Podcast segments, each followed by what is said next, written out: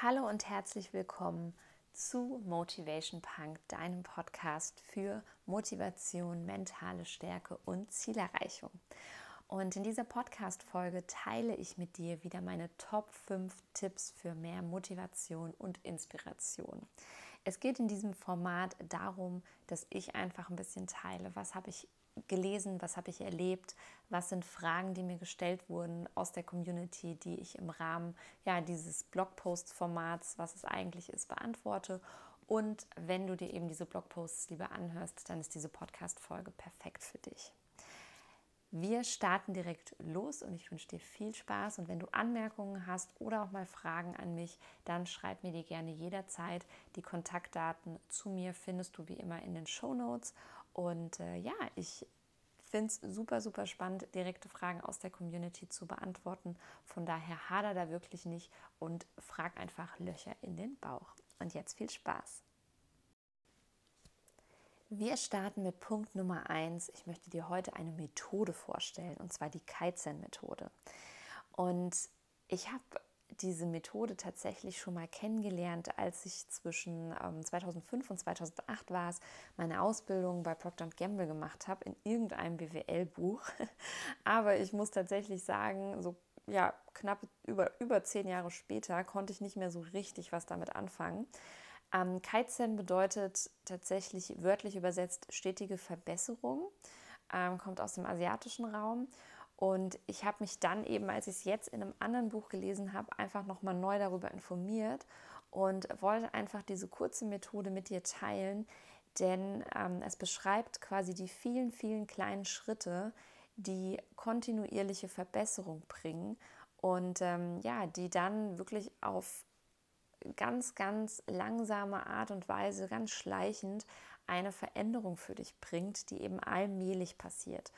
Und das passt so gut zu diesen ganzen Themen, Gewohnheiten ändern und so weiter, weil ich gar, kein Fan davon bin, hauruckartig irgendwelche Dinge zu verändern, sondern lieber kleine, minimale, kaum merkbare Veränderungen, die jedoch täglich, wenn du sie immer und immer wieder durchführst, quasi zusammengerechnet eine Summe erreichen, die dann wirklich eine Veränderung bringt. Und das kann man sich eingangs gar nicht vorstellen. Und das Spannende ist, dass es ja ganz oft in anderen Sprachen einfach Wörter gibt, die wir so in der deutschen oder auch englischen Sprache gar nicht finden. Und Kaizen ist eben eines dieser Wörter.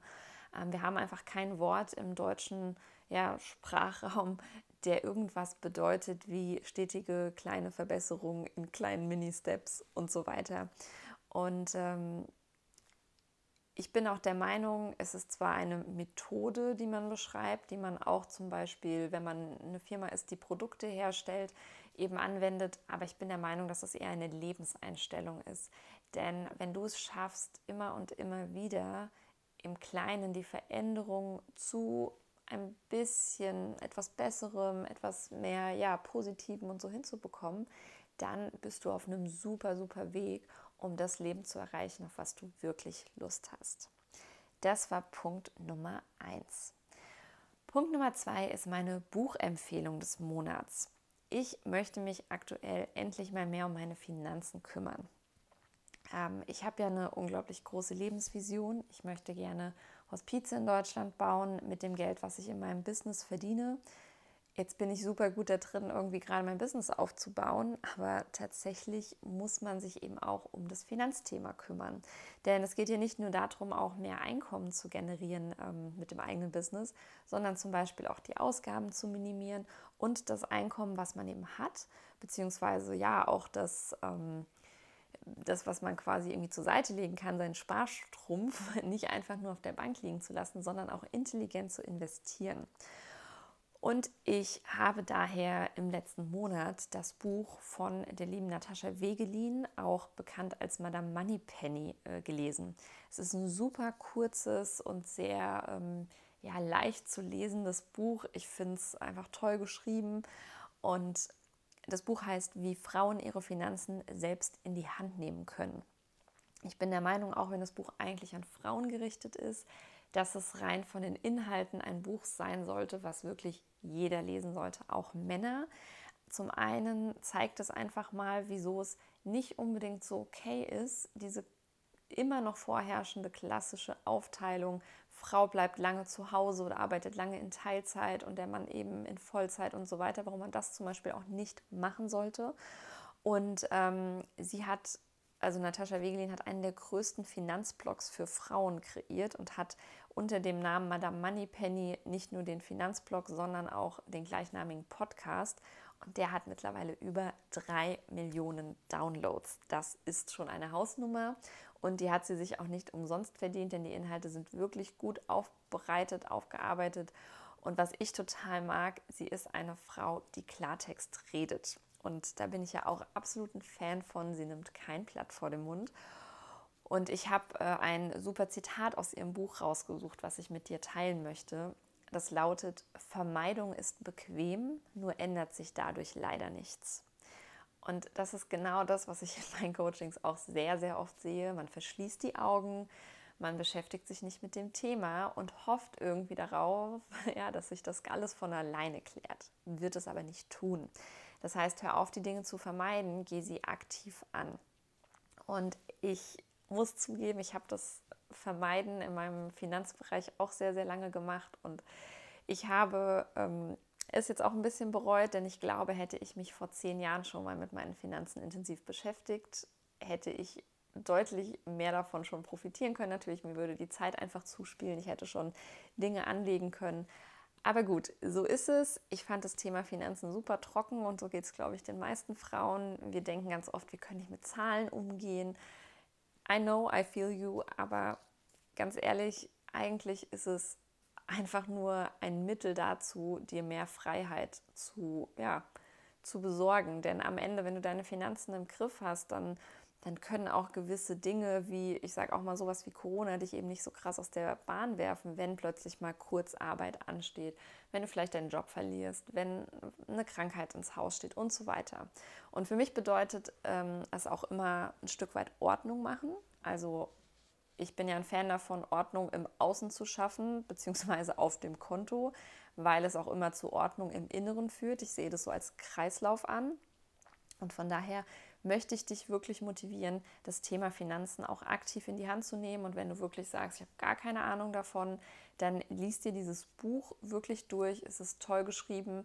Es ist einfach und verständlich. Ich würde behaupten, jeder versteht es und es sind vor allem auch ganz tolle Impulse drin und konkrete Aufgaben, wie du direkt startest. Und ich habe zum Beispiel den Monat jetzt auch ein Musterdepot mal eröffnet, um mich ein ganz ja, bisschen schon mal damit vertraut zu machen und mit so ein bisschen Spielgeld zu arbeiten, wenn es dann darum geht, wirklich dann mal Geld zu investieren. Punkt Nummer drei ist mein Zitat des Monats und es stammt aus einem anderen Buch, was ich gerade lese, und zwar dem Buch Klarheit von René Bourbonus. Und ich nenne mich ja unter anderem auch Coach für Klarheit, also nicht nur Motivation und Stärke, sondern auch Klarheit.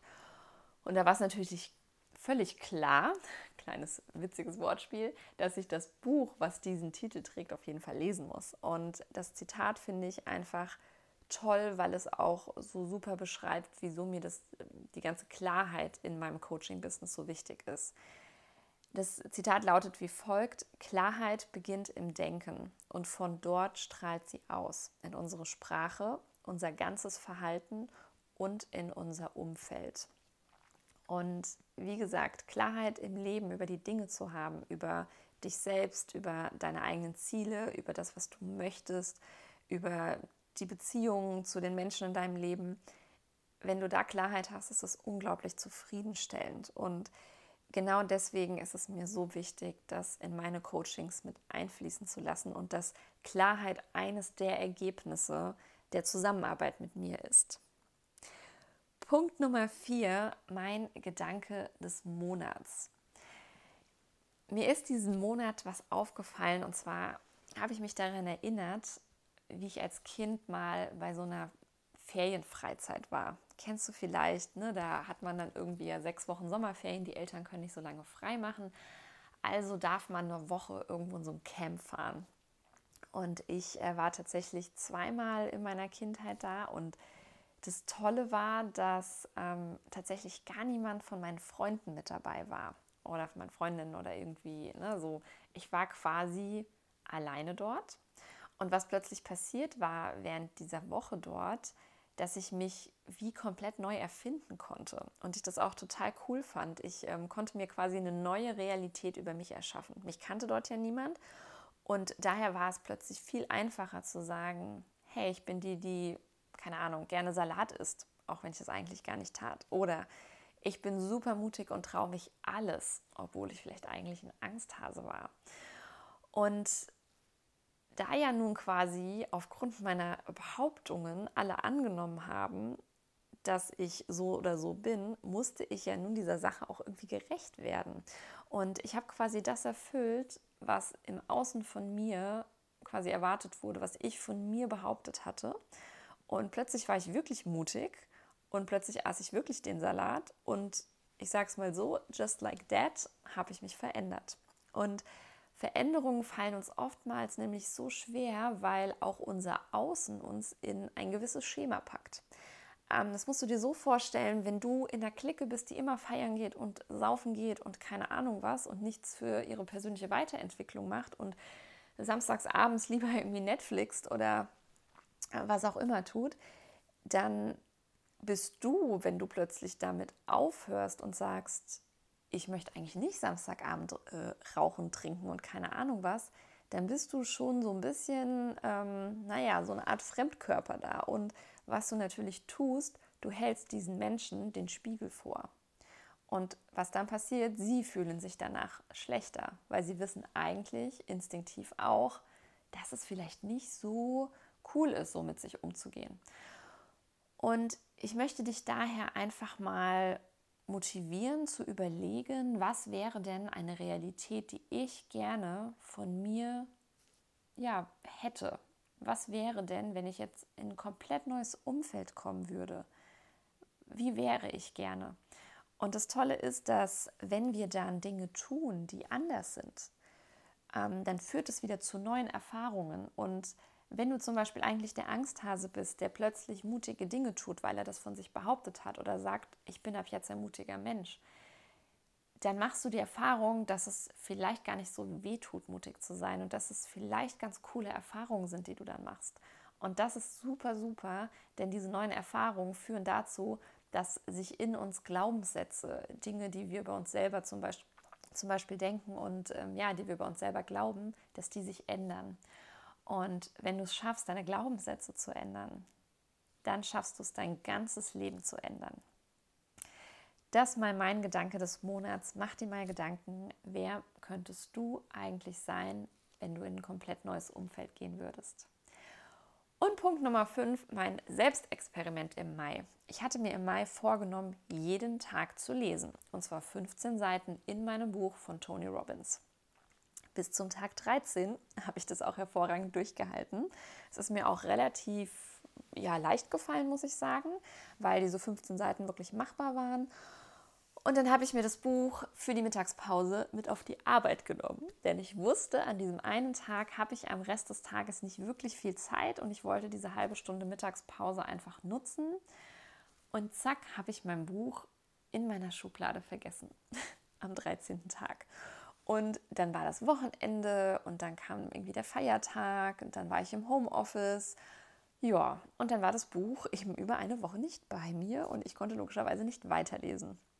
Und ich war aber so motiviert bezüglich des Lesens, dass ich dann einfach nach zwei Tagen Pause, in denen ich mich, ich habe mich echt mega geärgert, weil ich so im Flow war, entschieden habe, okay, jetzt eine ganze Woche gar nicht lesen. Das ist eigentlich nicht der Deal gewesen ärgerlich, dass ich jetzt nicht das Tony Robbins Buch fertig lesen kann, aber ich habe ja genug andere Bücher hier zu Hause. Meine Leseliste ist lang.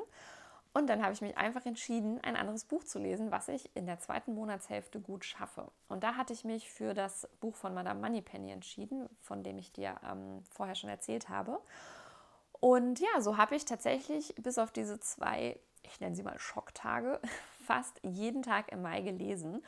Und ähm, ich bin zwar mit dem eigentlich geplanten Buch noch nicht durch, das steht jetzt quasi im, im Juni noch für mich an. Und ähm, ja, ich habe äh, jetzt bis Mitte Juni ein größeres Projekt, was ich abschließen muss. Und dann werde ich wieder diese 15 Seiten jeden Tag einplanen. Und ich bin jetzt auch immerhin schon bei knapp über der Hälfte des Buches angelangt. Es ist ein sehr dickes Buch und ähm, das Coole ist auch, hätte ich mir wieder ewig ein, ich sag mal, großes Konstrukt aus einem gebaut, gedacht, oh, ich muss da einen ganzen Abend lesen oder da brauche ich mal einen ganzen Vormittag oder mal eine Stunde, dann hätte ich das nie so eingebaut und ich wäre nie weitergekommen in meinem Buch. Und ähm, ja, meine Bücherliste, mh, hm, da habe ich jetzt sechs von 25 Büchern, die ich äh, dieses Jahr mir vorgenommen habe, abgehakt ist sportlich. Also ich habe knapp ein Viertel geschafft. Ähm, jetzt sind wir schon ungefähr bei der Hälfte des Jahres. Es wird also noch eine, ein straffes Programm. Aber ähm, wichtig ist auch da immer, warum soll ich mir unbedingt ein super realistisches Ziel setzen? Weil ähm, so habe ich viel mehr diesen Ansporn, diese 25 Bücher vollzukriegen. Und selbst wenn ich nur bei 20 lande, Hätte ich mir nur ein Buch im Monat vorgenommen, was wahrscheinlich deutlich realistischer gewesen wäre, dann hätte ich halt nur zwölf geschafft. Jetzt habe ich mir was Unrealistisches vorgenommen und bin ein bisschen im Drive und habe quasi im Mai, also dem fünften Monat, schon sechs Bücher. Ist also auf jeden Fall schon ein Schnitt von mehr als einem Buch im Monat im Durchschnitt. Genau, aber ich habe noch einiges vor mir und ähm, finde es aber toll zu sehen, dass wenn man einfach mal fest sich 15 Seiten vornimmt oder du kannst auch sagen, jeden Tag 15 Minuten, dass man es einfach viel besser aufdröseln kann und auch gut in den Alltag integrieren kann und so eben auch ins Tun kommt. Von daher absolute Empfehlung von mir, einfach mal sowas zu starten, egal ob das jetzt das Lesen ist, ob das irgendwie ja, was anderes ist, Sachen bei eBay reinstellen, nimm dir jeden Tag einen Artikel vor, was auch immer, aber probier es einfach mal aus, deine großen Ziele in kleine Steps zu unterteilen. In diesem Sinne, ich freue mich jetzt aktuell, bin ich im letzten Monat des ersten Halbjahres 2020 und ich freue mich, wie gesagt, über Feedback, über konkrete Fragen. Es gibt auch einen Unterpunkt, meine Frage des Monats und meine Antwort. Die kommt auch immer vor. Von daher schreib mir einfach, du findest alle Links auch zu dem Buch, was ich dir vorgestellt habe, in den Show Notes. Und ich wünsche dir eine wundervolle Woche. Bis ganz bald, deine Steff. Und wenn dir diese Folge gefallen hat, dann freue ich mich über eine 5-Sterne-Bewertung bei iTunes, denn je mehr Bewertungen ich habe, desto mehr Menschen können diesen Podcast entdecken und dann machen du und ich diese Welt ein kleines bisschen besser und motivierter. Und genauso gut kannst du gerne einen Screenshot machen, ähm, teilst das in deiner Story bei Instagram und verlinkst mich, dann sehe ich das auch und kann dir von Herzen dafür danken. Bis nächste Woche.